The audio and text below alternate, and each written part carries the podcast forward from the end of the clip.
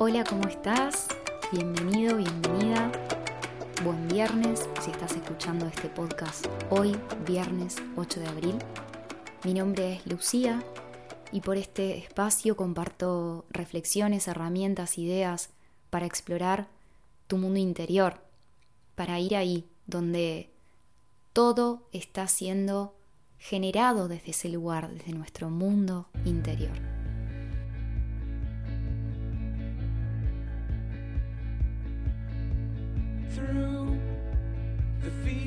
Estoy muy feliz. Ayer participé de una propuesta de Mindalia Televisión, Citas por la Vida, donde estuvimos charlando acerca de las relaciones, relaciones espejos, de cómo nos vinculamos y demás. Mindalia es una plataforma que se dedica a compartir contenido de forma gratuita. Puedes encontrarla en YouTube. Y a mí en lo personal me ha ayudado muchísimo en lo que es mi camino, nutriéndome de información en ese sentido que puedo integrar, interiorizar y procesando hace ya un largo tiempo. En la charla, de pronto surgió una frase que es la siguiente, a mayor presencia, menos proyecciones. Y hoy quiero seguir explorando sobre eso porque me llamó la atención, como que me aclaró muchas cosas en ese momento y esto se dio como de forma espontánea, así que está bueno que lo tomemos y que exploremos juntas, juntos, hacia dónde nos lleva. ¿Qué significa proyectar?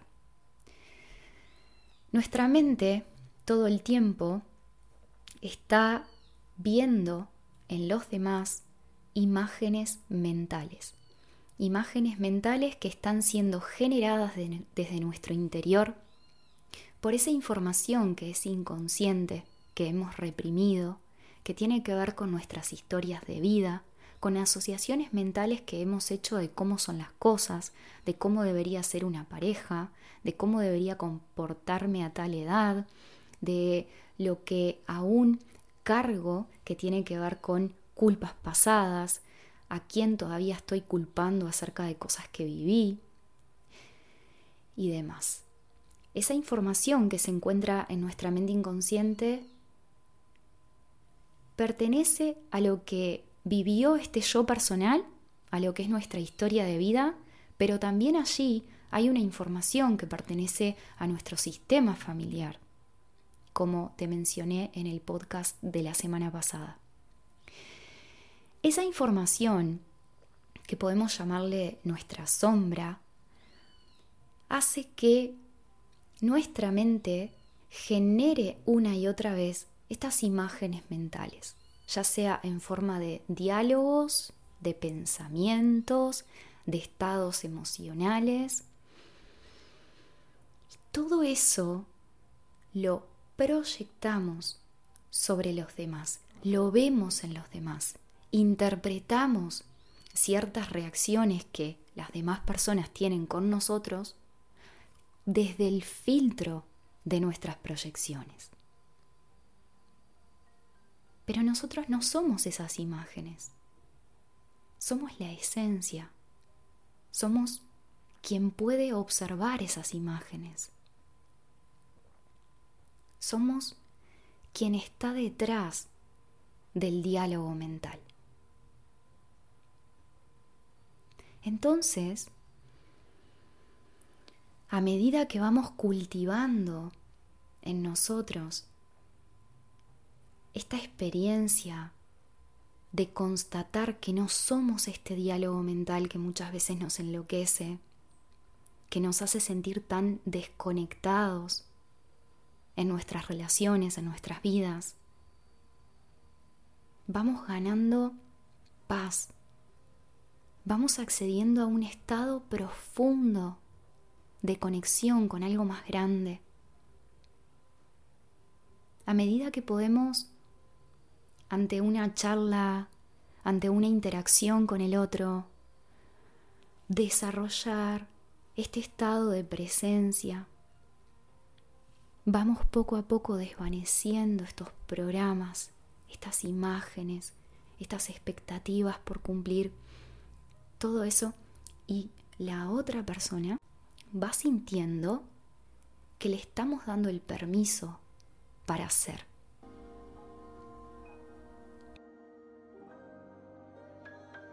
Se me viene a la mente ahora una frase de Cartol. Cartol es quien escribió el libro El poder de la hora, un libro bastante significativo en mi camino, recomiendo. Él dice, cuanto más historia tenemos con alguien, necesitamos estar más presentes. Cuanto más historia, más presencia. Miremos juntos una relación de pareja, por ejemplo. ¿No te ha pasado de sentir que vas acumulando cosas? Que a medida que va pasando el tiempo, pareciera como que entre tu pareja y vos hay capas, capas de reclamos, capas de quejas, ideas de que las cosas deberían ser de otra manera, expectativas frustradas. El otro antes cumplía con determinadas cosas y ahora no. ¿Qué pasó? ¿No sentís que no te ves? ¿No sentís que tampoco ves a tu compañero o tu compañera?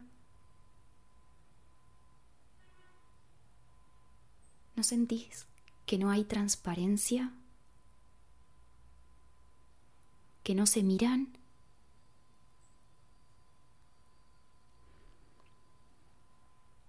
ahí es cuando entramos en esta observación que es una invitación.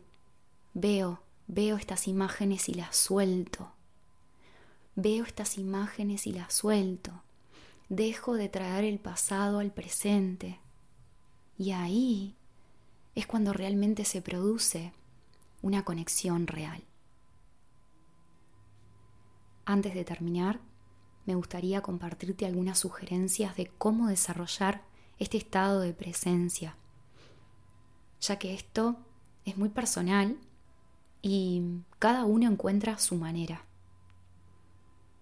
En algunas situaciones puede ser a través de la música, a través de la escritura.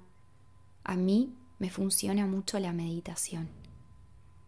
Esta exploración de observar lo que me digo ante cada encuentro con un otro me sirve o la puedo alcanzar a través de la meditación.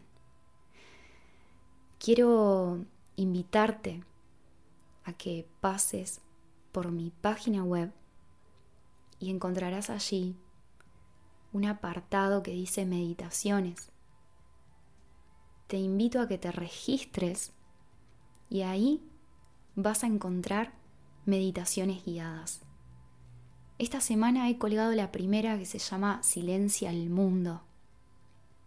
Semana tras semana iré subiendo meditaciones guiadas. Te recuerdo mi página www.luciagarcia.com.uy.